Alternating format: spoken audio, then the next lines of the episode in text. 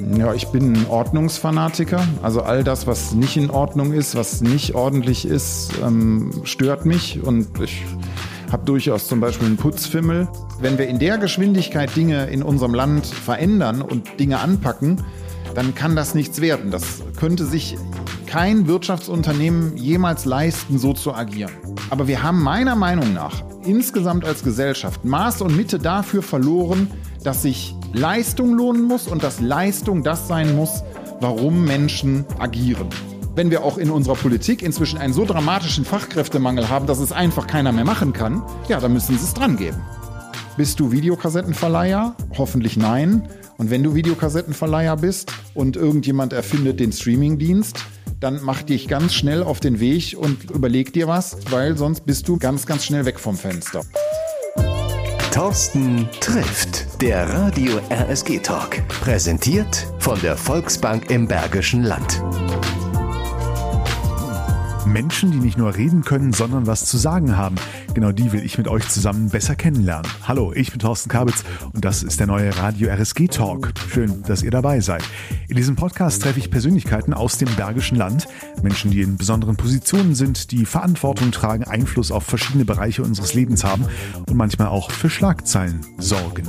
Also von denen man vielleicht schon mal im Radio gehört und in der Zeitung gelesen hat, aber über die man gerne mehr wüsste, über ihre Jobs, ihre Einstellungen, ihr Leben, wie sie so persönlich ticken. Genau dafür nehme ich mir jetzt einmal die Woche die Zeit und freue mich auf hoffentlich viele spannende Begegnungen. Und ich habe mir gedacht, wir müssen gleich mit einer echten Größe starten und das trifft auf meinen ersten Gast auf jeden Fall zu denn er ist locker über zwei Meter groß. Henna Pasch, seit bald drei Jahren schon Präsident der Bergischen Industrie- und Handelskammer, die Stimme der Wirtschaft sozusagen, hat sich vorher unter anderem schon bei den Wirtschaftsjunioren und an anderen Stellen engagiert. Er ist erfolgreicher IT-Unternehmer mit seiner Firma in Solingen, zweifacher Familienvater und noch vieles mehr. Über das wir sprechen mit Henna Pasch. Herzlich willkommen. Ja, hallo Thorsten. Vielen Dank, dass ich dabei sein kann. So, damit hätten wir nämlich gleich zu Beginn dieser Folge schon mal eine Sache erklärt und abgeräumt. Henna Pasch und ich kennen uns. Ich habe auf dem Weg hierhin überlegt, wann wir uns eigentlich das erste Mal begegnet sind. Es muss schon was länger her sein. Ich vermute im Zusammenhang mit den Junioren oder mit dem Tanzfest oder also auf jeden Fall schon viele, viele Jahre. Also 20 Jahre mindestens sicher sagen kann, dass es Tanzfest nicht war. Da bin ich raus auf der Baustelle. Aber wir, auch über das Thema Tanzen werden wir demzufolge sprechen. Tatsächlich kennen wir uns aber schon etwas äh, länger, schon lange bevor Henna Pasch äh, IHK-Präsident wurde und auch in anderen Ämtern war. Deshalb werden wir uns in diesem Interview einfach duzen. Gerne, ja, auf jeden Fall. Wie wir das sonst tun. Ansonsten bringt ihm das nämlich keine Vorteile, weil wir haben nichts vorab abgesprochen. Du weißt nicht, was dich erwartet. Nein, absolut nicht. Ich bin ganz aufgeregt. Ich auch, weil es ist ja die erste Folge dieses neuen Talk-Podcastes. Und ich habe mir gedacht, wie man das so macht. Ich habe mir bei meinem Sohn im Zimmer das Freundebuch geklaut und habe gedacht, so komme ich doch mal rein, damit wir gleich ein bisschen was über unseren Gast erfahren. Also, ich heiße Henna Pasch. Es sind doch alle Vornamen enthalten. Alle Vornamen, mehr habe ich Gut. Man nennt mich auch. Gibt es noch irgendwelche Spitznamen oder kann man Henna nicht mehr abkürzen? Naja, also früher hat man natürlich Henna Penna oder sowas im, äh, in, im Kindergarten und in der Grundschule gesagt, aber das äh, habe ich schon lange nicht mehr gehört. Henna Penna, na gut. Äh, Größe, die exakte Größe ist? Zwei Meter. fünf. Zwei Meter. Länge, genau, Länge. Ganz wichtig. Meine Lieblingsfarbe? Ähm, aktuell gelb. Warum aktuell? Warum schwankt das? Ähm, ja, das ist ein bisschen, finde ich, schon mal stimmungsabhängig. Also ich habe viele Jahre auch Grün als sehr, sehr angenehm empfunden, aber aus irgendwelchen Gründen, vielleicht weil, weil viel meines des Firmenlogos meiner Firma aktuell gelb ist.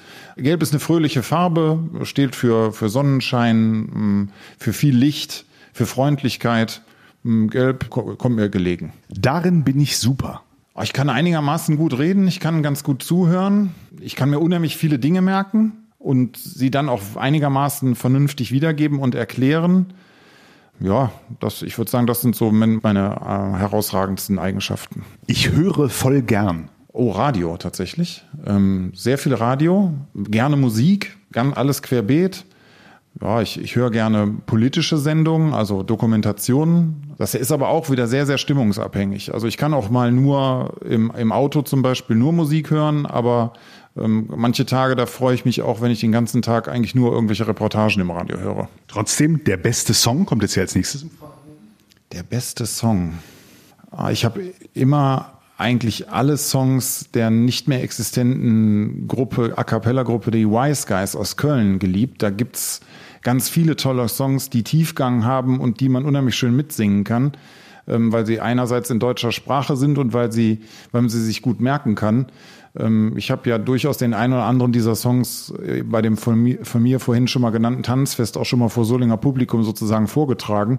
Ähm, also meinetwegen, äh, es gibt bei den Wise Guys diesen Song äh, Geburtstagsständchen. Das ist was, was ich, was ich ganz besonders finde. Okay, drei haben wir noch. Mein Traumberuf. Unternehmer. Okay. Hätten wir auch was anderes schlecht antworten können jetzt. Ah, ja, ach, wenn man, wenn man dann mal eine ganze Zeit Unternehmer ist, könnte man ja auch irgendwie denken, man möchte lieber was anderes machen. Gibt es auch Tage. Aber ganz grundsätzlich ist natürlich unternehmerische Freiheit, unternehmerische Kreativität schon einfach das, was mir liegt und was ich gerne mache. Was ich nervig, echt nervig finde. Ja, ich bin ein Ordnungsfanatiker. Also all das, was nicht in Ordnung ist, was nicht ordentlich ist, ähm, stört mich. Und ich habe durchaus zum Beispiel einen Putzfimmel und muss immer irgendwelche Sachen in Ordnung halten. Also insofern all das, was, was in Unordnung ist oder unstrukturiert ist, da kann ich nicht gut mit umgehen. Brauche ich auch für mich selber. Also brauche ich in meinem eigenen Leben, aber habe ich auch gerne in meinem Umfeld. Das mag ich an mir. Dass ich sehr offen bin. Ähm, ich, ich versuche immer zu allen Menschen freundlich zu sein, auch selbst wenn sie mich nerven. Und das hat mir an und für sich bisher immer sehr geholfen, ähm, ganz gut durchs Leben zu kommen die Welt ist ohnehin schon an vielen Stellen so schlecht und negativ. Wenn man da selber auch mit so einer hohen Negativität reingeht, das finde ich unangemessen. Also ich bin eigentlich grundsätzlich immer fröhlich. Ich kann natürlich auch garstig sein und mich über Dinge aufregen und ähm, meine, meine Mitarbeiterinnen und Mitarbeiter leiden dann schon mal darunter oder meine Familie.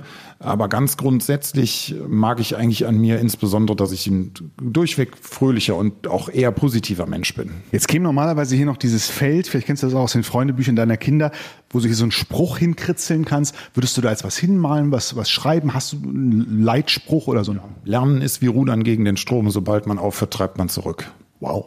Schon hat dieser Podcast Gehalt.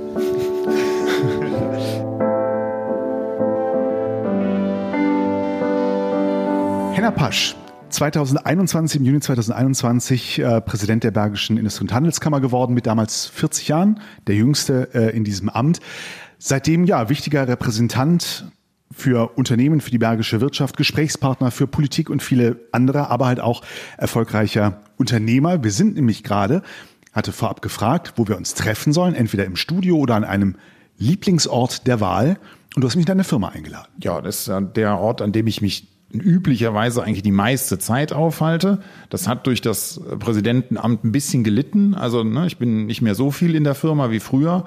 Ähm, aber das ist für mich ein Ort, an dem ich gerne bin, an dem ich sehr, sehr viel Zeit verbringe, in den ich auch viel Zeit investiert habe und ähm, ja, an dem man mich am häufigsten letztlich, wenn man mich irgendwo sucht, eigentlich antreffen kann. Und insofern war das ganz natürlich, dass ich dich hierhin einlade. Firma Vortex, soll man noch dazu sagen, ihr macht Hard- und Software für Personalwirtschaft. Es geht aber auch um Sicherheits- und Zutrittssysteme.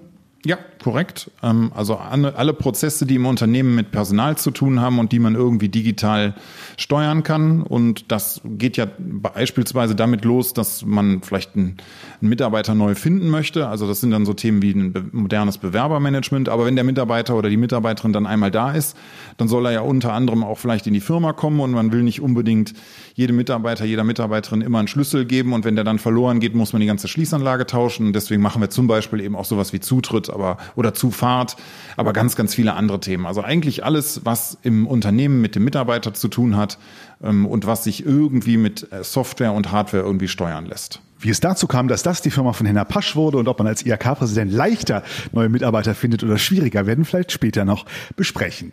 Ich will ein bisschen was, ja, auch bei den Menschen, die man vielleicht häufig im Radio hört, in den Schlagzeilen liest, die auch schon mal für Schlagzeilen sorgen.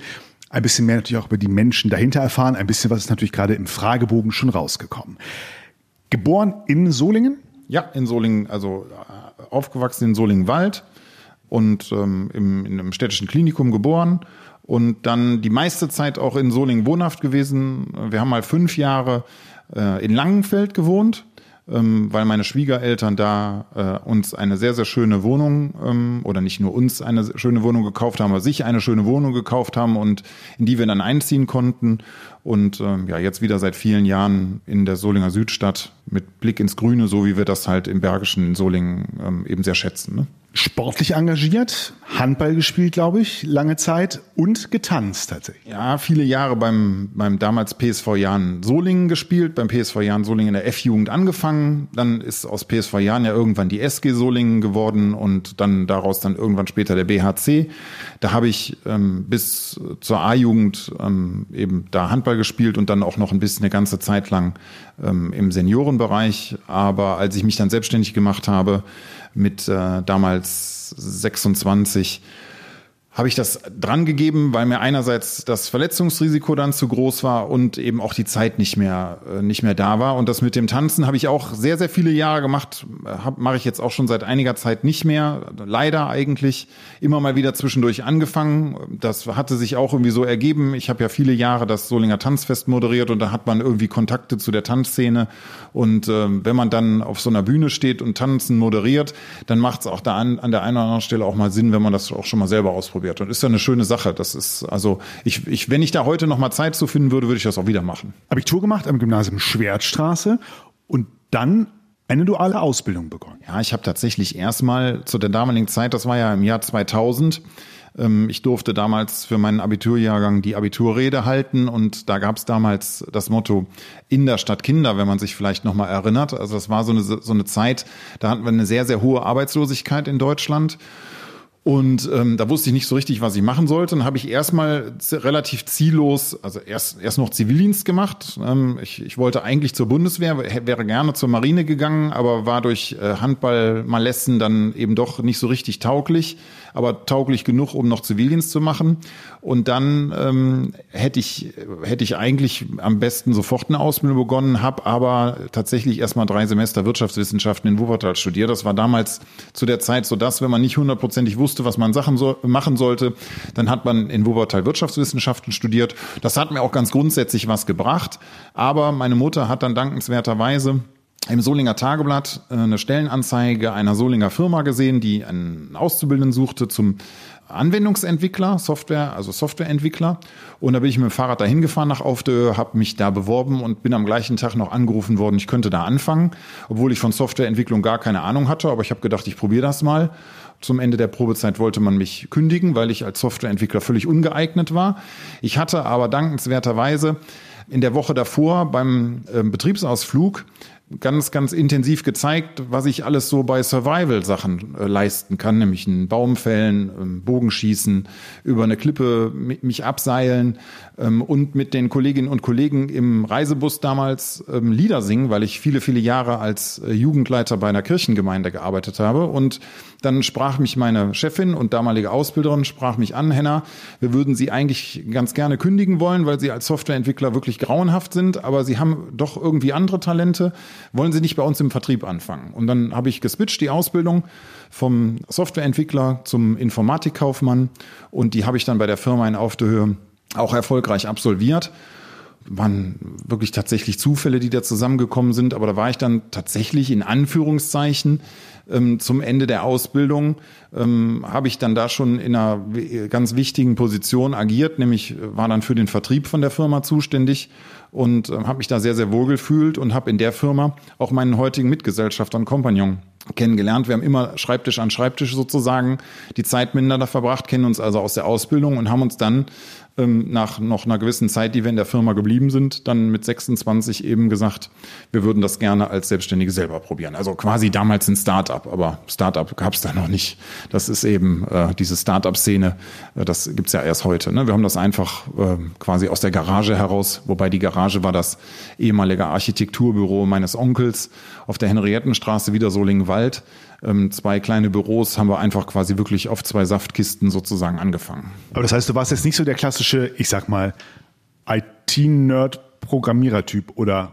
Jedoch IT-Nerd schon, aber eben nicht Programmierer. Ich habe während der Schulzeit und dann insbesondere auch während des Zivildienstes für die Eltern aller meiner Schulkameradinnen und Schulkameraden, die hatten damals Arztpraxen, Rechtsanwaltskanzleien und alles Mögliche. Und jeder von denen hatte zur damaligen Zeit dann den ersten, zweiten, dritten Computer, konnte aber nicht so richtig damit umgehen. Und ich hatte irgendwie ein Fable dafür entwickelt, schon während der Schulzeit und habe die sozusagen als Systemadministratoren, ja, habe mir damit mein Taschengeld aufgebessert und habe mich mit Computern und Netzwerkinfrastrukturen in so Arztpraxen und Büros und sowas beschäftigt und hatte somit also eben schon eine Affinität zu dem IT-Thema, aber eben nicht zur Softwareentwicklung, habe ich bis heute nicht. Also ähm, ich kann heute einigermaßen verstehen, was in einem Quellcode von einem Programm passiert, wenn es ein triviales Programm ist, aber selber einen Quellcode schreiben oder sowas, das habe ich nie gekonnt. Aber ich kenne mich ganz gut mit IT-Infrastruktur und IT-Sicherheit und solchen Sachen aus.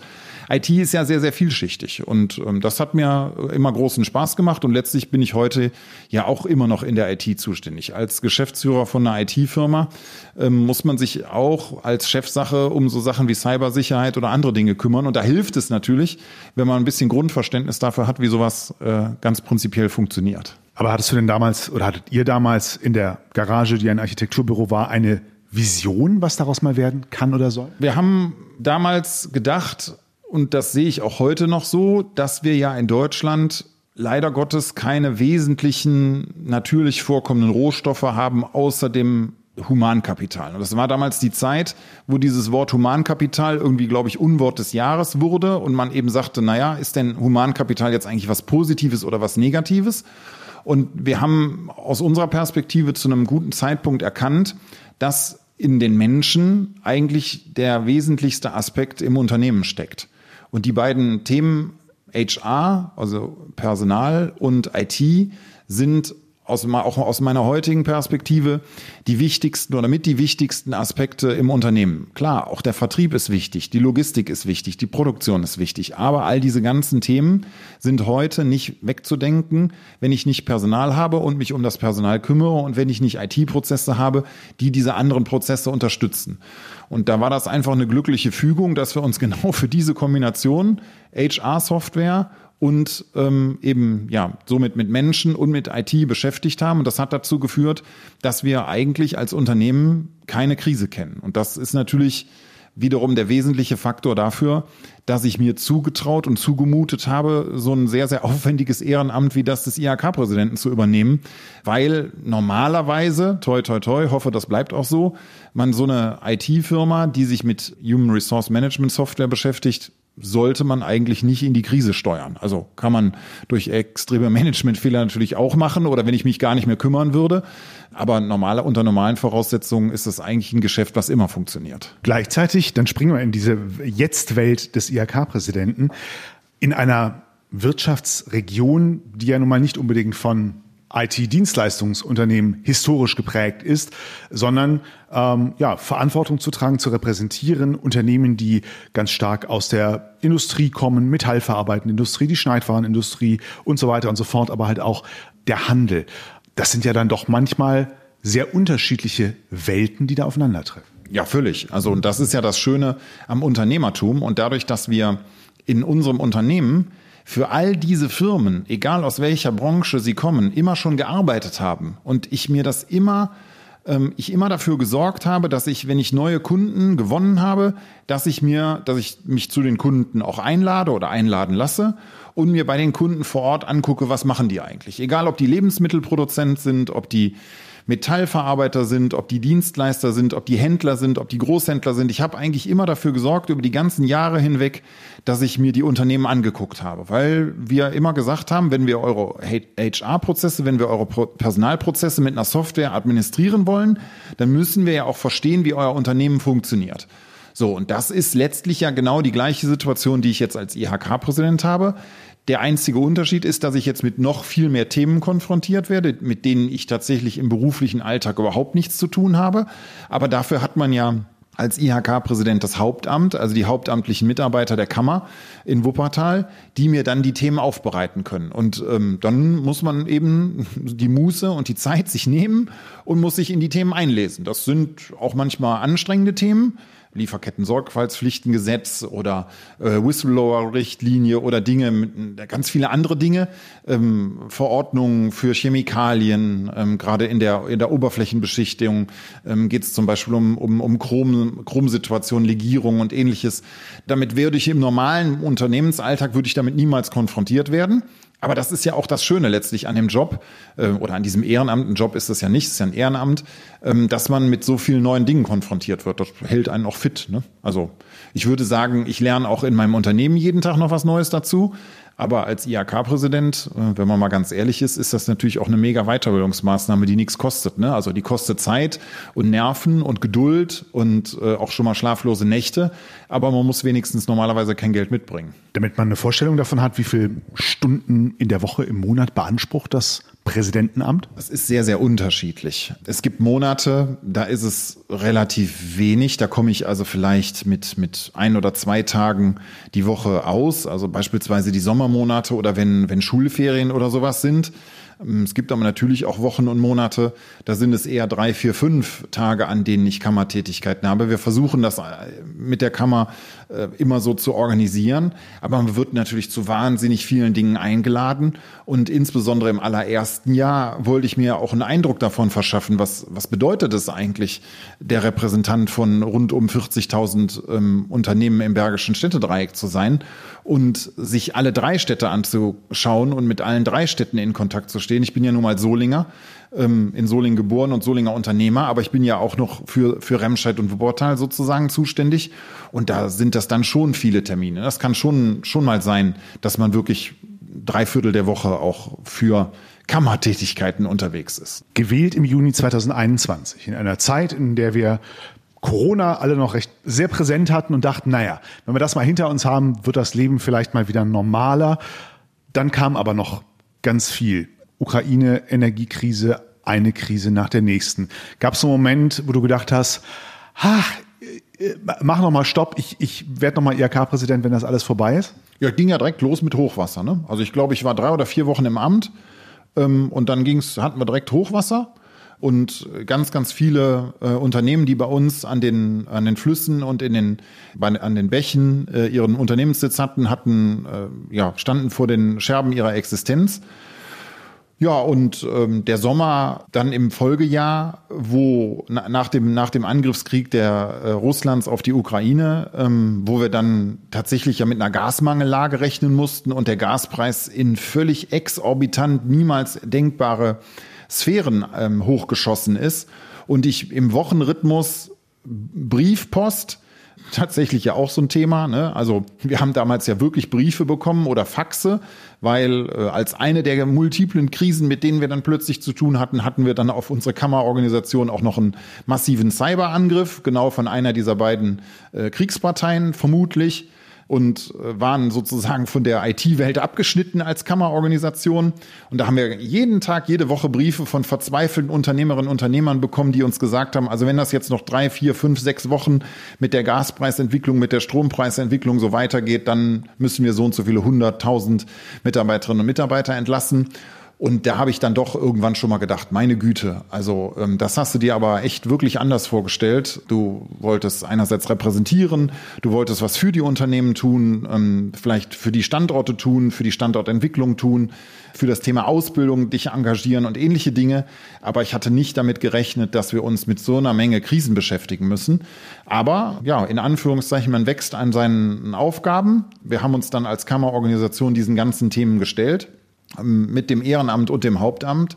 Und aus meiner Perspektive, ne, im Nachhinein ist man immer schlauer, aber aus meiner Perspektive die Dinge eigentlich ganz, ganz gut geregelt und auch die wesentlichen und wichtigen Aspekte und Akzente gesetzt. Ne? Also ähm, war schon eine Hausnummer, ähm, sich in Berlin einfach äh, dem zu dem Tag ähm, amtierenden Kanzler, weil der, der eigentliche Kanzler Olaf Scholz hatte Corona und, ähm, und Robert Habeck war auf einer Veranstaltung beim DIHK eingeladen und war, weil äh, Scholz eben im Bett lag, war er faktisch Kanzler und war umgeben von 12, 14, 16 böse dreinblickenden Security-Leuten und ihm sich einfach in den Weg zu stellen und zu sagen, so, äh, lieber Herr Habeck, jetzt bleiben Sie hier mal bei mir stehen. Ich bin der Henner Pasch, ich komme aus dem Städtedreieck und wir äh, verformen bei uns in der Region Metall, indem wir es vorher warm machen und das wollen wir auch noch weitermachen, weil wir machen da draußen nicht nur Windräder, sondern auch noch ganz wesentliche viele andere Dinge wie Werkzeuge und äh, Bestecke und Messer und alles Mögliche. Und ähm, unseren Unternehmen geht's ganz, ganz dreckig, weil äh, die Gaspreise explodieren und wir haben noch keine andere Idee, wie wir das überhaupt warm kriegen sollen, das Metall.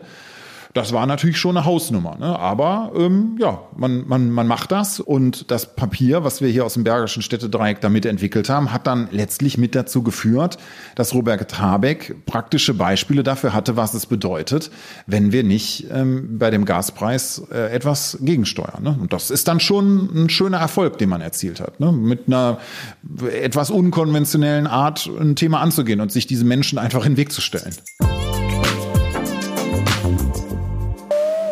Der Wirtschaftsminister oder Vizekanzler, daneben natürlich auch viele Gespräche, die man mit Stadt oder den Städten, den Stadtverwaltungen führt, wo man vielleicht auch mal etwas tiefere Einblicke bekommt oder sich natürlich dann auch mal äußern kann zu bestimmten Dingen, die einen vielleicht auch vorher schon beschäftigt haben. Wenn du als Unternehmer drauf schaust, wie Verwaltung organisiert ist, arbeitet, wo denkst du, hm, das würde ich als Unternehmer anders machen? Ja, da gibt's ja aus meiner Perspektive leider viele Aspekte, ähm, die für mich völlig unverständlich sind. Für mich ist einer der wesentlichsten Aspekte eigentlich Geschwindigkeit und Effizienz. Das ist ja ein Thema, was ich schon seit ewigen Zeiten jetzt vor mir hertrage, aber dieser Erdrutsch auf der L74, der ist damals bei dem Hochwasser irgendwie passiert und jetzt vor, ich glaube, drei Wochen hat dann Straßen NRW es endlich geschafft, da mal einen Bagger hinzubringen und sich damit zu beschäftigen, diesen Erdrutsch zu bewegen. Also ob die den wirklich abgetragen haben, also das, was ich da bisher gesehen habe, ist noch nicht so, dass ich denken würde, so kann das bleiben, aber sie haben jetzt zumindest mal angefangen, was daran zu tun. Ähm, und das ist für mich eine Geschwindigkeit, wenn wir in der Geschwindigkeit Dinge in unserem Land verändern und Dinge anpacken, dann kann das nichts werden. Das könnte sich kein Wirtschaftsunternehmen jemals leisten, so zu agieren. Ich habe hier in Solingen dieses Thema mit den Ampeln angesprochen. Ich mache immer den Vergleich mit Brandschutztüren oder Fluchttüren im Unternehmen. Wenn im Unternehmen Brandschutztüren oder Fluchttüren und ich empfinde so eine Ampelanlage, die für signifikante Verkehrssicherheit, zum Beispiel für, für Kinder, für, für Schüler, für Fahrradfahrer, auch für Autofahrer sorgt, wenn sowas kaputt ist und sich da nicht drum gekümmert wird, dass das zeitgerecht ausgetauscht wird. Wenn sowas im Unternehmen passieren würde, dann müssten wir als Unternehmen letztlich den Betrieb zumachen und würden die, vielleicht die Fortführung des Unternehmens untersagt bekommen. Und als öffentliche Hand und auch wir als Bürgerinnen und Bürger, wir nehmen diesen Zustand leider Gottes hin.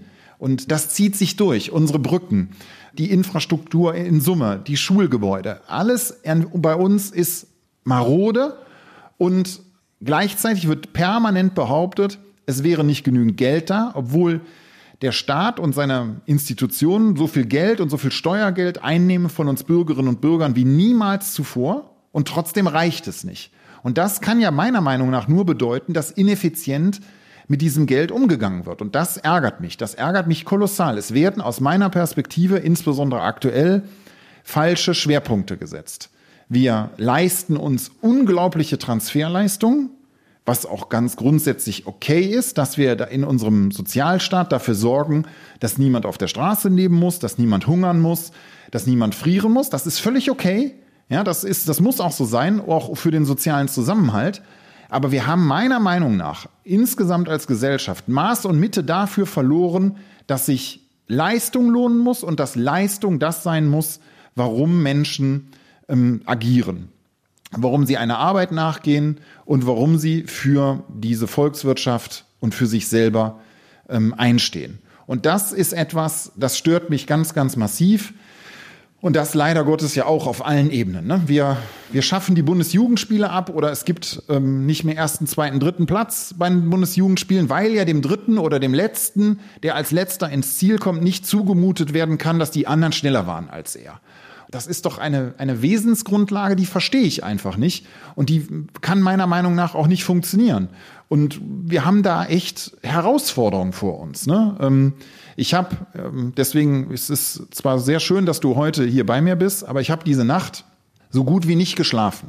Gestern Abend, ich war spät erst zu Hause und habe noch mal das Fernsehen angemacht, mache ich sehr sehr selten und dann habe ich in die Mediathek eines öffentlich-rechtlichen Senders äh, geklickt und ähm, habe, warum auch immer, weil sie oben angezeigt waren, zwei Reportagen nacheinander gesehen. Erstmal eine Reportage, da ging es um unsere deutsche Bundeswehr, wie sie sich aus Mali zurückgezogen hat und dass uns dieser Einsatz 3,4 Milliarden Euro gekostet hat und leider Gottes da in Afrika so gut wie nichts gebracht hat.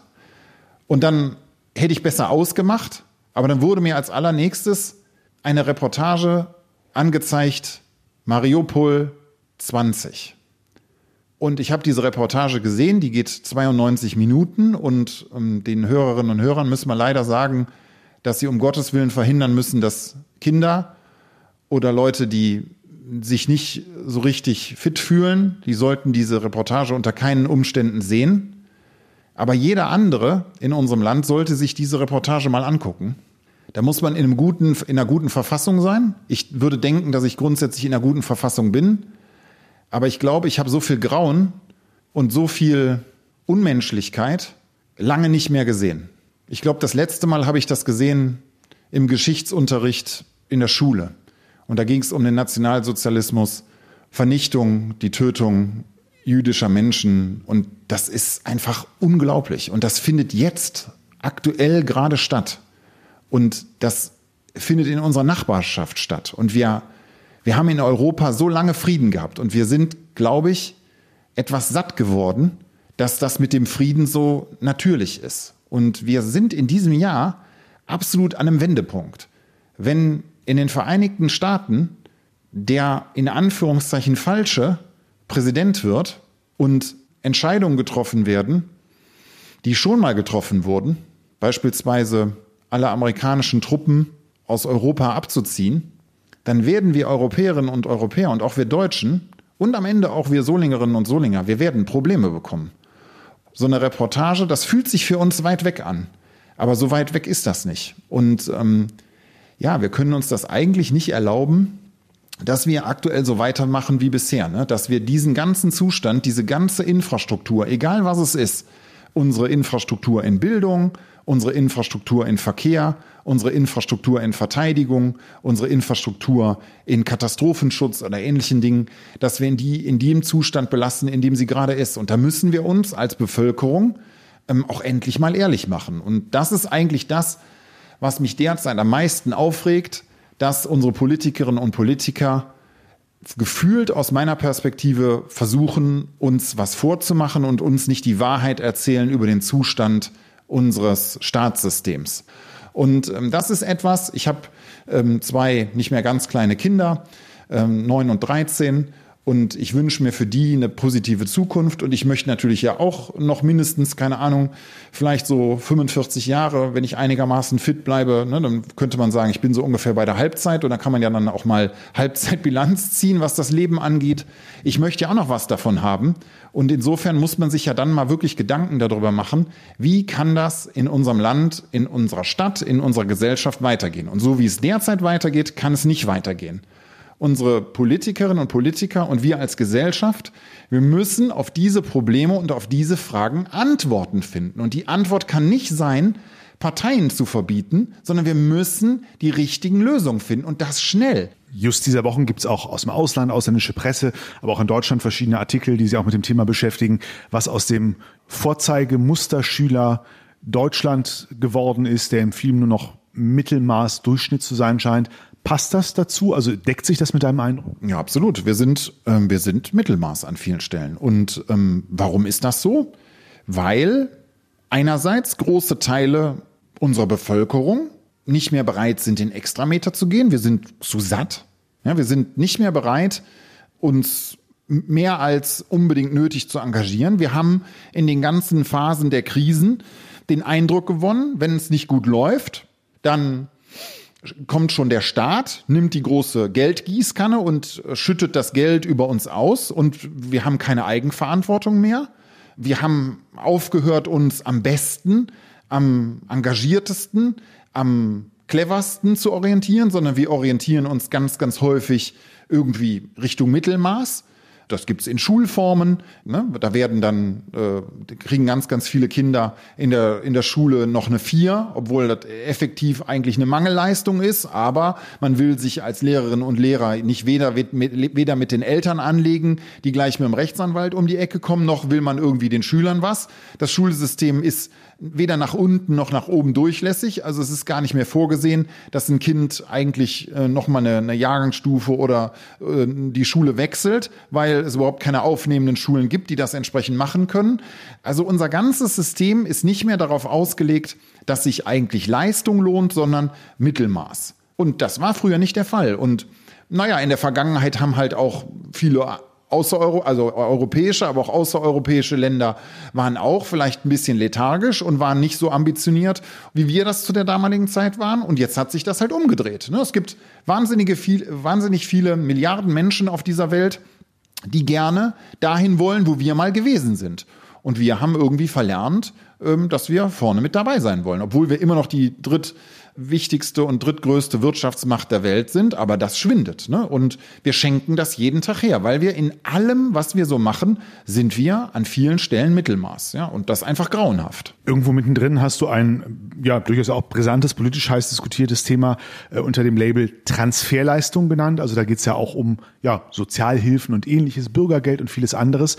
Wie wäre deine Meinung dazu? Müsste man die Dinge, also Stichwort äh, Leistung muss sich lohnen das ist ja immer wieder eine diskutierte Frage. Wird es zu attraktiv gemacht? Es gab just ähm, auch eine Umfrage des Unternehmerverbands dazu. Definitiv. Also ich kann die SPD ganz grundsätzlich verstehen, dass sie ihre Schwierigkeiten mit Gerhard Schröder, insbesondere durch seine Nähe zu Wladimir Putin hat und dass sie unter der sehr sinnvollen Politik von Gerhard Schröder rund um die Agenda 2010, dass die SPD darunter gelitten hat. Aber jetzt alles weich zu waschen und dafür zu sorgen, dass mehr Anreize dafür geschaffen werden, eben weniger zu arbeiten und weniger zu leisten, das kann nicht der richtige Weg sein. Wir müssen wieder dahin kommen, dass sich Leistung lohnt und dass Anreize dazu geschaffen werden, dass mehr Arbeiten sich für die Menschen rechnet, dass mehr Leisten sich rechnet und dass nichts leisten oder weniger leisten eben ich sag jetzt mal, in irgendeiner Weise Folgen hat für die Menschen. Und nicht die Folge hat, dass der Staat dann so jemanden dauerhaft sozusagen, wie man bei uns in der Branche sagt, auf der Payroll hängen hat. Und das, das darf nicht sein. Und da äh, haben wir in der Vergangenheit und auch machen wir gerade noch ganz, ganz erhebliche Fehler gemacht. Ne? In vielen anderen europäischen Ländern lassen diese Länder ähm, die ukrainischen Flüchtlinge bei sich arbeiten, ne, weil die äh, entsprechenden Volkswirtschaften die Arbeitskräfte auch brauchen. Ja, und wir sorgen erstmal dafür, dass die in Anführungszeichen perfektes Deutsch sprechen, obwohl seinerzeit die Gastarbeiterinnen und Gastarbeiter auch nicht perfekt Deutsch konnten und dafür gesorgt haben, dass unsere Wirtschaft durch die Decke gegangen ist. Ja, und das sind so Aspekte, da meinen wir Dinge unheimlich gut, machen sie aber unheimlich schlecht. Ja, und das muss aufhören. Ja, und das haben wir an so vielen Stellen, dass wir zu viel Transferleistungen zur Verfügung stellen. Nochmal, niemand möchte ja, dass jemand hungert, niemand möchte, dass jemand friert, niemand möchte, dass jemand nicht auch Chancen hat im Leben, dass jemand nicht adäquat wohnt. Das kann nicht das Ziel sein. Aber dass wir die Menge an Transferleistungen, die Menge an Dingen, die man bekommt, wenn man nichts leistet oder wenig leistet, dass die so hoch ist, dass sich das für viele, viele nicht mehr rechnet, insbesondere wenn sie dann, und das gehört ja auch zur Wahrheit hinzu, noch äh, einerseits einen Minijob machen oder, was auch ganz, ganz häufig natürlich passiert, wenn man sich so mit den Menschen unterhält, dass dann eben an den Wochenenden oder wie auch immer noch ein bisschen schwarz gearbeitet wird und dann kommt man schon ganz, ganz hervorragend über die Runden. Ne? Wir machen da, wir, wir setzen da die falschen äh, Anreize und das äh, kommt uns teuer zu stehen, ne? weil die Leistungsträgerinnen und Leistungsträger unserer Gesellschaft müssen immer mehr dieser, dieser Transferleistung buckeln, ja, und ähm, die werden auf Dauer das nicht durchhalten können, beziehungsweise auch nicht durchhalten wollen. Ja? Und ähm, das werden wir dann als Staat und als Gesamtgesellschaft ähm, bitterlich zu spüren bekommen. Schauen wir auf die Umfrageergebnisse, gibt es ganz viele Menschen, die sich aus ganz unterschiedlichen Motiven nicht verstanden, nicht vertreten fühlen gerade. Du hast gerade schon angedeutet, äh, so habe ich es rausgehört, ähm, Verbotsverfahren gegen Parteien, wie es über die AfD diskutiert wird, hältst du für, für nicht den richtigen Weg. Welche Antworten müsste denn Politik finden? Oder teilst du diese Auffassung, dass, dass es nicht unbedingt zwingend die Nähe in eine bestimmte Richtung ist? Ich sag mal sehr platt, die sind nicht alle rechts, die finden nur woanders gerade keine, nicht die Antwort, die sie gerne hätten. Richtig. Die, die, also da sind Rechte dabei und das ist auch wirklich übel. Ja, und ähm, mit diesen Rechten und äh, fremden Feinden, mit denen muss man sich auch auseinandersetzen. Das ist auch genau richtig. Aber da sind ganz sicher auch ganz, ganz viele dabei, die genau wie du das sagst, sich nicht wahrgenommen fühlen, die nicht das Gefühl haben, dass Politik und Verwaltung in unserem Land auf diese Probleme derzeit eine Antwort hat. Wir haben doch kein wesentliches Thema in unserem Land derzeit gelöst. Verkehrsinfrastruktur kaputt, äh, Sozialsystem äh, marode, Gesundheitssystem marode, äh, Kliniksystem marode, äh, Bundeswehr marode. Äh, das kann man endlos so weiterführen. Und es kommt keine vernünftige Antwort der Ampelkoalition. Es kommt aber leider Gottes, und das ist das Traurige eigentlich, auch keine erkennbar vernünftige Antwort von den Oppositionsparteien, die dann dazu führen würde, dass wir endlich mal wieder eine stabile politische Mehrheit aus vielleicht zwei Parteien in unserem Land hätten, die das Regieren natürlich deutlich einfacher machen. So eine Ampelregierung im Bund aus drei Parteien oder auch ähm, eine Gestaltungsmehrheit in den Räten unserer Städte führt einfach dazu, dass am Ende der warmweichste, waschweichste Kompromiss rauskommt. Und der kann im Regelfall nicht das sein, was dazu führt, dass wir nach vorne kommen. Ja? Und überall da, wo vernünftige, breite politische Mehrheiten in unserem Land seit Jahren bestehen oder viele Jahre bestanden haben, ist die Situation ja auch nicht so schlimm. Ja, also klar kann man äh, zu den Kollegen jetzt hier aus dem Städtedreieck nach Monheim gucken und kann sagen, ja, das ist das liegt alles daran, weil die die Gewerbesteuer so oh, ähm, ähm, tief gesenkt haben und äh, damit dann so attraktiv attraktive Bedingungen für Unternehmen geschaffen haben. Nein, die haben auch einfach ganz ganz viele konsequente Entscheidungen getroffen und äh, das gehört eben auch zur Wahrheit dazu. Und bei uns werden halt ganz häufig keine wirklichen Entscheidungen getroffen, sondern Kompromisse geschaffen. Ja, Politik ist immer ein Kompromiss, aber es muss eben auch mal in einer Demokratie eine ganze Zeit lang mal in eine konsequente Richtung gehen. Und das ist das, was die Bürgerinnen und Bürger erwarten, auch die Unternehmen erwarten. Und das äh, erleben wir aktuell nicht. Und das führt dann dazu, dass Parteien wie die AfD eben in der Wählergunst unheimliche Zustimmung finden. Und ich bin da ganz bei unserem Bundespräsidenten, dass es nicht sein kann, dass wir in einer Demokratie dann als Reflexreaktion ähm, versuchen, irgendwie dieses Thema dadurch zu lösen, dass wir die entsprechende Partei verbieten. Teile dieser Partei muss man sicherlich verbieten und auch beobachten, ja, aber nicht ganz grundsätzlich, ähm, sondern die Aufgabe muss es sein, von den anderen Parteien dafür zu sorgen, dass wir vernünftige Politik machen. So, und zu vernünftiger Politik Kommen wir mal zum Thema Energie beispielsweise, auch so ein Thema, was in unserem Land nicht gelöst ist, allerspätestens seitdem wir uns dazu entschieden haben, von dem Despoten Wladimir Putin kein Gas mehr zu kaufen, obwohl wir es jetzt ja in Anführungszeichen von den Indern kaufen, die es vorher von den Russen gekauft haben, aber das ist ein anderes Thema. Müssen wir zuerst die Frage beantworten, wo kommt die Energie her und wie ist, wird sie bezahlbar? Und dann müssen wir uns überlegen, wie kriegen wir die Energiewende hin. Aber wir können nicht erst die Energiewende verkünden und uns dann überlegen, ja, wo nehmen wir denn jetzt die Energie her? Das ist so durchsichtig und das merkt jeder Bürger, jede Bürgerin, dass das nicht funktionieren kann und Politik macht den Fehler aber konsequent weiter. Das würde normalerweise im Unternehmen mindestens einen Kopf kosten. In unserer deutschen Politik kostet das einfach gar nichts. Das führt einfach nur dazu, dass wir uns als Land, als Gesellschaft in der Welt vollkommen lächerlich machen. Und das passiert leider, leider, leider aktuell an allen Ecken und Enden. Und das ist das, was die Menschen frustriert. Und darauf müssen die Politikerinnen und Politiker, die sich haben ja wählen lassen. Ja, also wenn sie, wenn sie doch, wenn sie, wenn sie der Meinung sind, sie können es nicht, dann sollen sie sich nicht mehr wählen lassen. Aber wenn sich einer zur Wahl aufstellen lässt, muss er sich dann am Ende auch gefallen lassen, wenn die Lösung nicht funktioniert, dass er das mit Schuld ist. Das kann nicht anders sein. Da muss er sagen, ich mach's nicht mehr. Da muss er was anderes machen. Man kann sich an ganz vielen Stellen in unserem Land gesellschaftlich engagieren. Aber wenn man das in der Politik nicht hinbekommt, wenn wir auch in unserer Politik inzwischen einen so dramatischen Fachkräftemangel haben, dass es einfach keiner mehr machen kann, ja, dann müssen sie es dran geben. Thorsten trifft. Der neue Radio RSG Talk.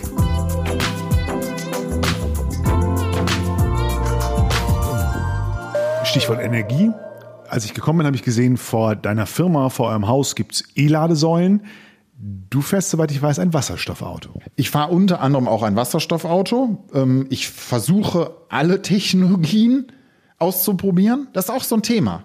Wir wissen doch noch gar nicht hundertprozentig, was die richtige Technologie ist.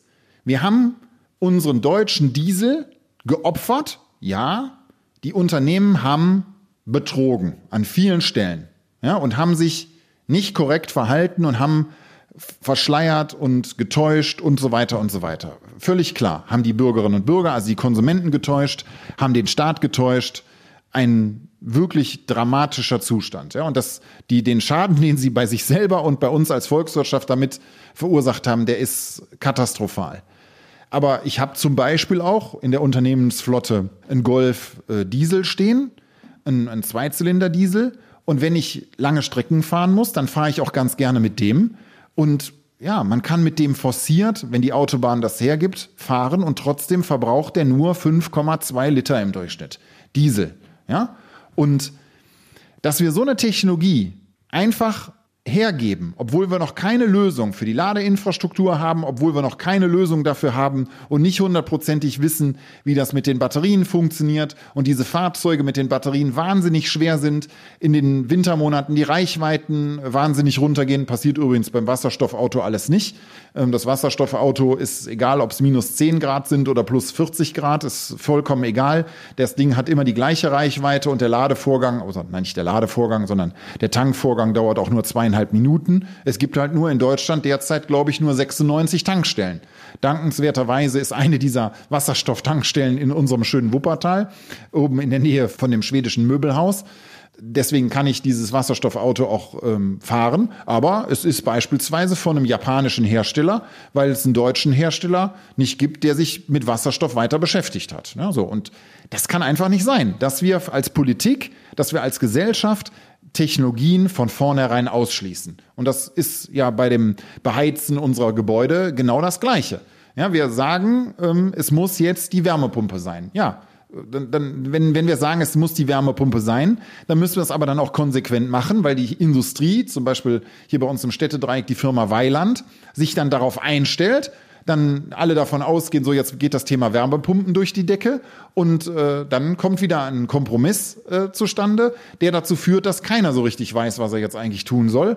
Und dann äh, machen wir kommunale Wärmeplanung und bei kommunaler Wärmeplanung haben wir irgendwie den Eindruck, ja, wir gucken aus so einer hohen Perspektive auf die kommunale Wärmeplanung, also auf die Energiewende, dass eigentlich keiner am Ende weiß, was jetzt der Einzelne in seinem Haus, in seiner Straße in Zukunft eigentlich tun soll. Und solange keiner weiß, was er tun soll, wird auch keiner was tun, weil dieses Risiko kann ja keiner eingehen. Ich, also, es kann ja keiner das Risiko eingehen, 25.000 Euro jetzt in irgendeine Technologie zu investieren, wenn er möglicherweise in drei Jahren oder in vier Jahren gesagt bekommt, die 25.000 Euro, die waren völliger Quatsch, weil du musst dich jetzt an Fernwärme anschließen. Für dich haben wir jetzt Fernwärme vorgesehen, wo auch immer diese Fernwärme dann hergekommen ist. Aber ne, also, das ist doch, das ist doch einfach unlautere und unpraktikable Politik, die da gemacht wird.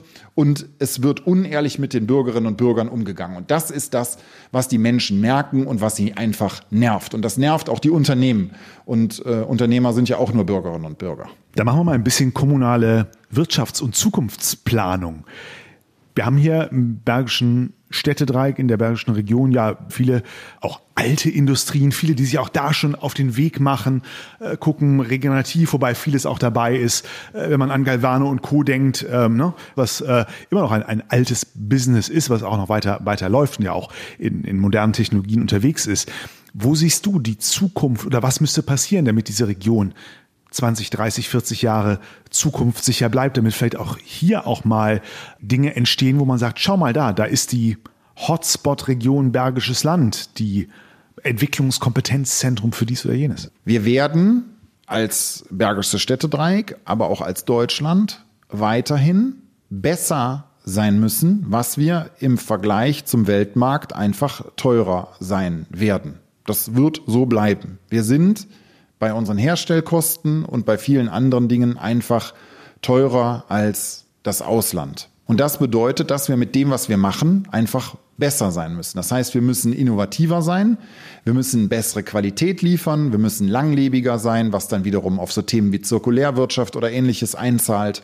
Ja, und wir müssen uns auch mit neuen Dingen beschäftigen. Aber ich sehe nicht, dass wir perspektivisch ein Leib Brot mit dem Laser durchschneiden, um uns dann Nutella, Marmelade oder Schinken oder sonst was da drauf zu schmieren. Es wird weiterhin so sein, dass man hoffentlich ein Brotmesser mit Wellenschliff aus der Klingenstadt dazu benötigt, um ein, einen Brotleib durchzuschneiden. Das wird auch weiterhin so sein. Und insofern müssen wir an den traditionellen Dingen, die wir sehr gut können, da müssen wir dran festhalten. Die müssen wir so aufstellen, dass sie auch in Zukunft zukunftsfähig sind und bestehen können. Und wir müssen uns Gedanken darüber machen, wie können wir neue Geschäftsmodelle entwickeln, die dazu führen, dass hoffentlich in unserer Region nicht die Videokassette durch den Streamingdienst ersetzt wird, sondern dass die Dinge, die wir heute haben, auch in Zukunft eine Möglichkeit haben, am Weltmarkt zu bestehen. Und das ist eine ziemliche Herausforderung, ne, weil das Thema äh, Oberflächenbeschichtung, Galvanik, aus der Perspektive eines Autoherstellers ist das natürlich ein Riesenvorteil, wenn ich nur ein riesiges Display, was ein Touchscreen ist, in das Auto einbaue. Vorher waren an der gleichen Stelle, ich sage jetzt mal 24 Knöpfe, jeder einzelne Knopf hatte ein eigenes Werkzeug, war einzeln mit Oberfläche beschichtet und hatte eine einzelne Haptik und Optik und musste einzeln mit einem Werkzeug hergestellt werden. Und heute habe ich einen Screen, der wird irgendwo ganz, ganz billig produziert. Ich mache da drauf eine Software. Bedeutet dann, dass all diese Knöpfe und Tasten in unserem Bergischen Städtedreieck eben nicht mehr hergestellt werden. Und dann müssen wir uns Gedanken darüber machen, was sind die Alternativen.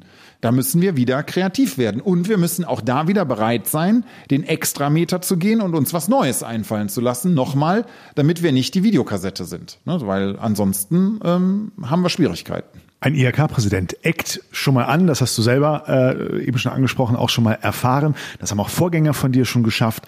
Ich erinnere mich zum Beispiel an den vorletzten IHK-Präsidenten Friedhelm Schreter, der mal eine Diskussion über eine bergische Großstadt losgetreten hat äh, und dafür auch ganz viel ähm, Meinungen bekommen hat, ist, ist das mittlerweile äh, in, in der Giftkammer der IHK verschwunden oder, oder ähm, ist das ein Thema, wo du sagst, dem muss man sich, wenn man drüber nachdenkt, Strukturen zu verschlanken, irgendwann nochmal widmen? Ich persönlich würde sagen, dem muss man sich weiter widmen, ähm, denn das hören natürlich, ähm, also wir haben, wir haben drei Räte. Das ist ja grundsätzlich erstmal eine schöne Sache. Und wir haben alles mögliche andere auch dreimal, obwohl wir eigentlich eine Region sind, die an vielen Stellen sehr, sehr homogen ist. Und die Menge an Kooperationen zwischen den Städten ist ja leider Gottes überschaubar und deren Erfolg ist auch überschaubar. Und es gäbe viele Vorteile einer solchen Lösung, wenn man alleine das Thema sieht, was wir an Schlüsselzuweisungen ähm, aus Bund und Land an Millionen und Abermillionen zusätzlich bekommen würden, wenn wir nicht drei kreisfreie äh, Städte wären, sondern eine Groß, eine richtige Großstadt. Damit könnten wir ganz, ganz erheblich äh, Synergien erreichen. Das ist wahrscheinlich eine Utopie, wenn wir das selber machen wollen würden. Also wenn wir uns auf den Weg machen würden, alle drei Städte, und würden sagen, wir wollen gemeinschaftlich eine Großstadt werden. Das wird wahrscheinlich nicht funktionieren. Solche Dinge funktionieren vermutlich eigentlich nur, wenn entweder der Druck und der Schmerz in allen drei Städten so groß ist, dass es gar nicht mehr anders geht, oder wenn so eine Sache von außen kommt.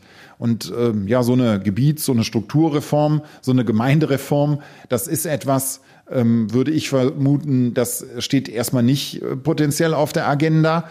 Aber so Themen wie beispielsweise die, ähm, die katastrophale Schuldensituation aller unserer drei Städte und ähm, die Situation, dass sowohl Landes- als auch Bundesregierung die Niedrigzinsphase komplett verschlafen haben, um diese Altschuldenthematik für die Städte zumindest einigermaßen erträglich zu gestalten, kann aus meiner Perspektive schon dazu führen, dass wir irgendwann wieder dahin kommen, dass zumindest mal das Thema der stärkeren Kooperation nochmal in den Vordergrund rückt. Und da müssen dann sowohl in den drei Verwaltungen als auch in den drei Räten als auch ähm, in den äh, entsprechenden politischen Parteien und Gremien müssen dann eben schon auch nochmal Ressentiments über Bord geworfen werden und geguckt werden, wo kann man tatsächlich gemeinschaftlich da Erfolge erzielen. Ne, ich habe da, ich hab da ja schon mal ein Beispiel genannt, ähm, das wird dann schon mal belächelt, aber so ganz äh, lächerlich ist es meiner Meinung nach eigentlich nicht. Ne? Wenn wir also gemeinschaftlich feststellen,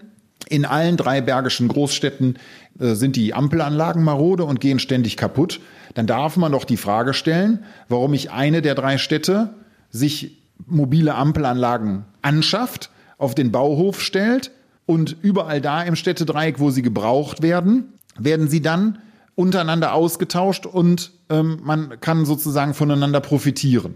So, stattdessen geht jede der Städte mit ihren Haushalten her, konsumtiv her und mietet bei Firmen, ja, das sind ja dann Firmen, also ich bin ja Kammerpräsident und freue mich natürlich auch, wenn Unternehmen damit Geld verdienen, aber das ist ja Geld, was von uns Bürgerinnen und Bürgern kommt und somit auch wieder von unseren Steuerzahlern, also auch von den Gewerbesteuerzahlern.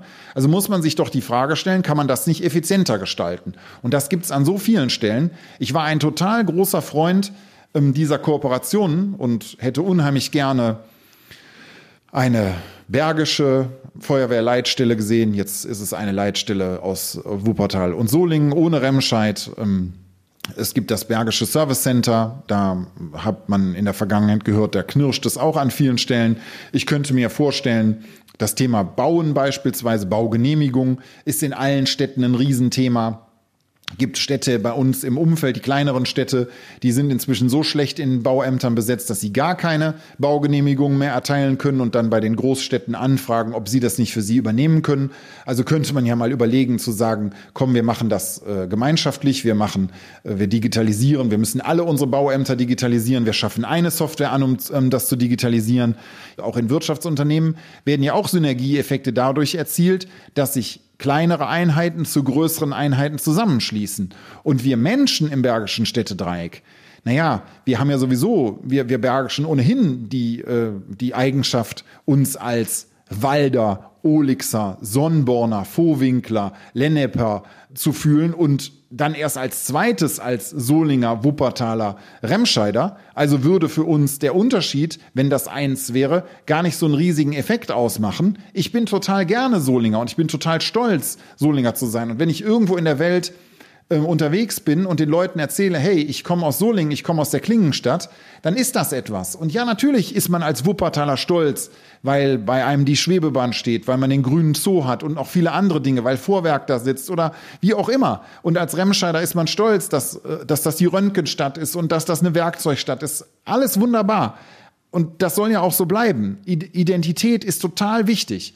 Aber wir müssen uns ja die Frage stellen, können wir uns das für die Zukunft noch leisten und was sind die Chancen und Möglichkeiten, wenn wir es in Zukunft anders machen würden? Können wir uns als Gesellschaft diese Trägheit in der Veränderung eigentlich noch leisten, wenn überall sonst auf der Welt sich verändert wird? Ich fahre zum Beispiel gerne zu den Niederländern ähm, in den Urlaub und wenn ich sehe, wie die mit ihrem Autobahnnetz umgehen, wie die dafür sorgen, Baustellen zu organisieren, wie die dafür sorgen, ihr Autobahnnetz instand zu halten. Und wenn ich dann sehe, dass man die deutsch-niederländische Grenze überfährt und links und rechts ist, ja, ich sag mal, das sieht aus wie an vielen Stellen wie äh, in Anführungszeichen in Mogadischu, ja, bei uns in Deutschland. Die Straßen sind kaputt, die Leitplanken sind kaputt, ähm, überall wächst und gedeiht etwas, was da nicht hingehört. Und dann fährt man über die deutsch-niederländische Grenze. Der Seitenstreifen ähm, ist gemäht, alle Markierungen sind in Ordnung, die Leitplanken sind in Ordnung und wenn eine Baustelle kommt, dann steht da ein Spezialfahrzeug, was die Baustelle ankündigt. Das steht da auch nur ganz kurz, dann wird unheimlich schnell gehandelt. Die haben eine Digitalisierung auf ihren Autobahnen, die haben eine Videoüberwachung, können sofort auf alles Mögliche reagieren und äh, wir stellen Schilder und Warnbarken auf. Ne? Und da müssen wir uns einfach die Frage stellen, ähm, sind wir noch die cleversten auf der Welt oder gibt es vielleicht links und rechts ein paar, die deutlich cleverer sind und von denen wir uns mal was abgucken können? Ne? Also ich persönlich ich finde Abgucken nicht so schlecht. Also da muss man sich nicht selber Gedanken machen. Remscheid hast du genannt als Identität der Werkzeug, der Röntgenstadt, vielleicht demnächst der Outlet-Stadt. Wie bist, zumindest wie optimistisch bist du nach all den Diskussionen und Problemen, die es in der Vergangenheit gab? Es scheint ja doch auch durch den mutigen Investor, die Familie Dommermuth, äh, sehr viel Drive drin zu sein. Es scheint zumindest deutlich wahrscheinlicher als, ohne das Thema noch mit aufzureißen, aber ohne eine, äh, als eine bergische Event-Arena, die gerade ziemlich tot zu sein scheint. Ja, also dass, ähm, dass jemand, der sehr, sehr gutes Geld und das, das gönne ich der Familie Dommermuth auch ähm, im Internet verdient hat und der oder mit dem Internet verdient hat und immer noch verdient, dass derjenige sich dann Gedanken darüber macht, dieses Geld in stationären Einzelhandel in einem großen Ausmaß zu investieren. Das ist erstmal tatsächlich eine Sache, das äh, ist tatsächlich mutig und äh, etwas, was man unterstützen kann und unterstützen soll. Wir müssen natürlich beobachten, wie, so, wie wird das genau umgesetzt, weil nicht alle Ideen, die da derzeit überlegt werden, sind so, dass man uneingeschränkt sagen kann, ja, das wollen wir so. Ganz grundsätzlich wollen wir, dass jemand von außen kommt und investiert, weil die Alternative gab es nicht. Also Remscheid, die Bürgerinnen und Bürger in Remscheid und auch die Politik und die Verwaltung in Remscheid hatte, so habe ich es wahrgenommen, keinen Plan B für diese Fläche. Und wenn man keinen Plan B hat, dann sollte man erstmal sehr dankbar sein, wenn plötzlich der Plan A doch wieder Realität werden kann. Und dann sollte man dafür sorgen, dass dieser Plan A dann auch funktioniert. Das muss man kritisch begleiten, denn sowohl der, der Stadtkern, der angrenzende, äh, darf darunter nicht leiden und die umliegenden äh, Städte dürfen nicht weiter darunter leiden, der umliegende Einzelhandel. Aber das muss meiner Meinung nach möglich sein. Und äh, das muss man diskutieren. Und dann ähm, glaube ich, so habe ich den Herrn Dommermuth äh, Junior bisher auch kennengelernt, ähm, ist der zu Kompromissen und zu, zu Dingen bereit ähm, und hat sich vorgenommen, da was ganz Besonderes zu bauen. Und das ist meiner Meinung nach eine große Chance für Remscheid. Und die sollten wir als Region, nicht nur als Remscheid, sondern als Region auch ergreifen. Ähm, denn wenn ich aktuell Einzelhändler beispielsweise in Wuppertal oder auch meinetwegen in der Solinger Innenstadt bin, ähm, wo wir Clankriminalität haben, wo wir Leerstände haben, wo wir potenzielle Bauprojekte haben, die nicht unbedingt auf eine Attraktivierung des Wohn- und des Lebens- und des Einzelhandelsstandorts äh, Solinger Innenstadt einzahlen, dann äh, muss man sich ja schon Gedanken machen, wie soll das in Zukunft alles funktionieren. Und das muss man alles mit berücksichtigen. Und da werden wir als IHK und auch ich als Präsident werden wir ähm, ganz wachsam bleiben und all diese Themen und alle relevanten Punkte ähm, aus unserer demokratischen Unternehmerschaft aufnehmen und dann mit Politik und Verwaltung diskutieren und auch durchaus in der Öffentlichkeit diskutieren, weil das äh, manche Themen gehören eben auch in die Öffentlichkeit und müssen in der Öffentlichkeit demokratisch diskutiert werden, damit wir die beste Lösung finden.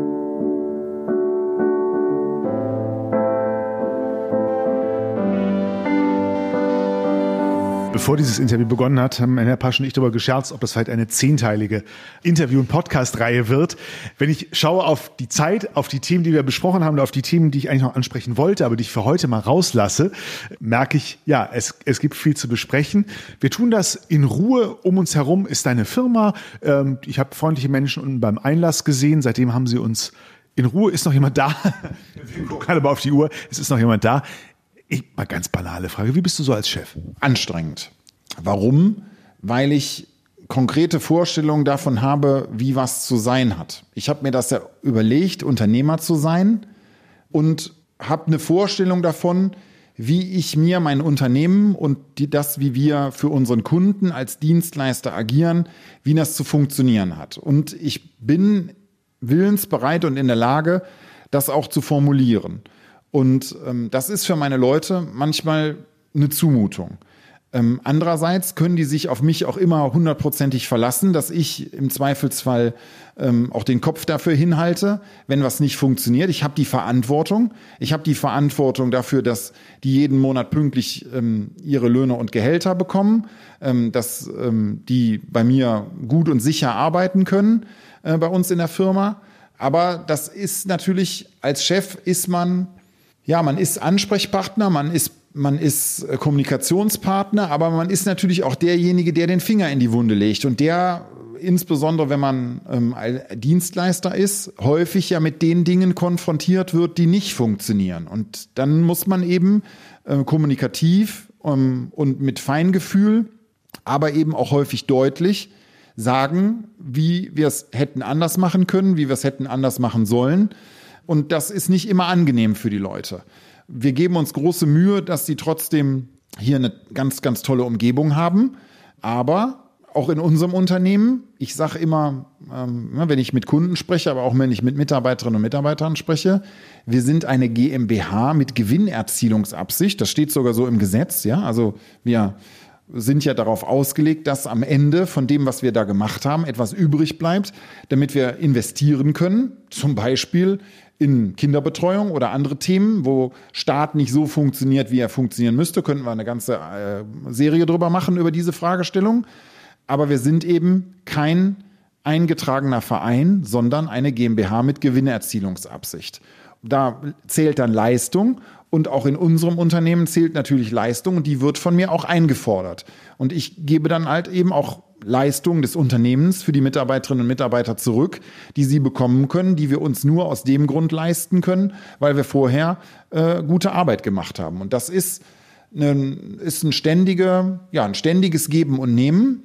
Und insofern würde ich mich selber als Chef als anstrengend bezeichnen. Aber ich glaube, das gehört zum Naturell eines Chefs oder einer Chefin auch dazu, dass man anstrengend ist. Man sollte fair sein oder ich versuche auch immer fair zu sein. Man sollte sehr, sehr ehrlich sein. Und ähm, das ist eine Eigenschaft von mir, die mir manchmal vorgeworfen wird. Ich bin manchmal erschreckend ehrlich für Menschen, ähm, weil ich aber unterscheide zwischen der Sache und dem menschlichen Thema. Und das ist etwas, was viele Leute nicht gut können oder nicht kennen. Es wird häufig vermischt. Ich trenne das aber immer. Ich trenne immer das Sachthema von dem, von dem menschlichen Aspekt. Ähm, und insofern kann ein Mitarbeiter, eine Mitarbeiterin von mir mir äh, ein Schrott, schrottreifes Auto aufgrund eines Unfalls auf den Hof stellen und es auch noch schuld sein. Und gleichzeitig ähm, gebe ich demjenigen aber einen Vorschuss oder unterstütze ihn bei irgendwas, äh, weil das eine mit dem anderen aus meiner Perspektive nichts zu tun hat.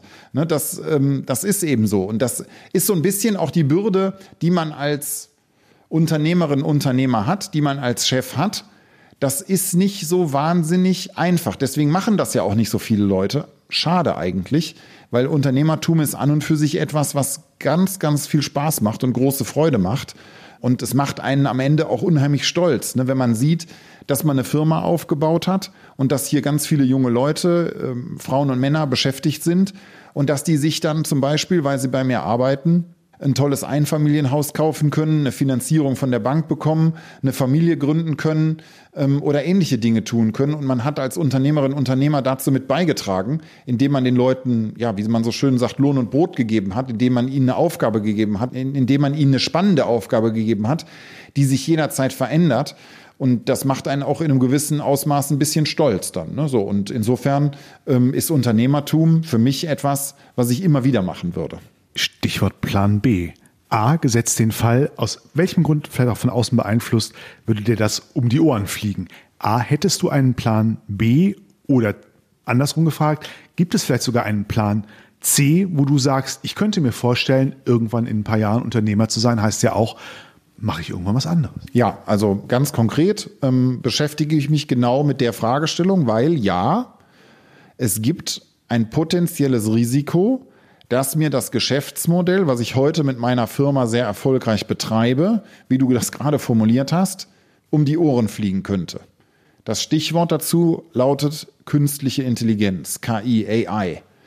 Weil das kann oder könnte in dem Bereich, in dem wir tätig sind, und das betrifft nicht nur mich und meine Firma, sondern das betrifft Hunderttausende, Millionen Firmen und Arbeitsplätze, das Thema künstliche Intelligenz könnte dazu führen, dass das, was wir heute machen, dass das so nicht mehr benötigt wird, weil das von künstlicher Intelligenz übernommen wird. Es kann durchaus sein, dass dann andere Aufgaben entstehen, aber ja, ganz konkret, ich plane und arbeite an unternehmerischen Aktivitäten, die völlig ohne künstliche Intelligenz ausschließlich funktionieren und die auch noch funktionieren sollte künstliche Intelligenz viele Dinge, die wir heute machen, in Zukunft unnötig machen. Also das ist ein Thema, mit dem ich mich seit geraumer Zeit stark beschäftige. Das wäre auch eine unternehmerische Tätigkeit, sehr, sehr menschennah, wenig Technik, ähm, wieder ganz viel Dienstleistung. Aber da bin ich noch in Anführungszeichen in den Anfängen. Aber ja, das, diese Gedanken mache ich mir. ähm, weil man hat eine Existenz aufgebaut, die auf einem Geschäftsmodell basiert. Ich stelle mir jeden Morgen die Frage, Henna, bist du Videokassettenverleiher? Hoffentlich nein. Und wenn du Videokassettenverleiher bist und irgendjemand erfindet den Streamingdienst, dann mach dich ganz schnell auf den Weg und mach, überleg dir was, wie du ein neues Geschäftsmodell entwickeln kannst, weil sonst bist du mit deiner Tätigkeit und dem, was bisher wunderbar gelaufen ist, ganz, ganz schnell weg vom Fenster. Und diese Gedanken müssen sich und sollten sich Unternehmerinnen und Unternehmer immer machen. Und ähm, tatsächlich müssen auch Bürgerinnen und Bürger und auch Arbeitnehmer sich diese Gedanken machen, weil es gibt auch unglaublich viele Berufe, äh, die potenziell von dem KI-Thema negativ betroffen sind. Es gibt natürlich auch eine ganze Menge Berufe, die positiv betroffen sind und wo künstliche Intelligenz dazu führen kann, dass äh, Berufe und Tätigkeiten ganz anders und besser und effizienter funktionieren. Ähm, aber die Zukunft wird zeigen, was sich da wie durchsetzen wird. Ähm, und man sollte aber darauf vorbereitet sein. Letzte Frage, nachdem wir sehr persönlich auch begonnen haben mit Einblick in dein Leben. Was hat der Mensch, Henna Pasch, noch auf seiner Bucketlist von Träumen, Dingen, die du privat realisieren willst, mal machen willst, durch die Antarktis wandern?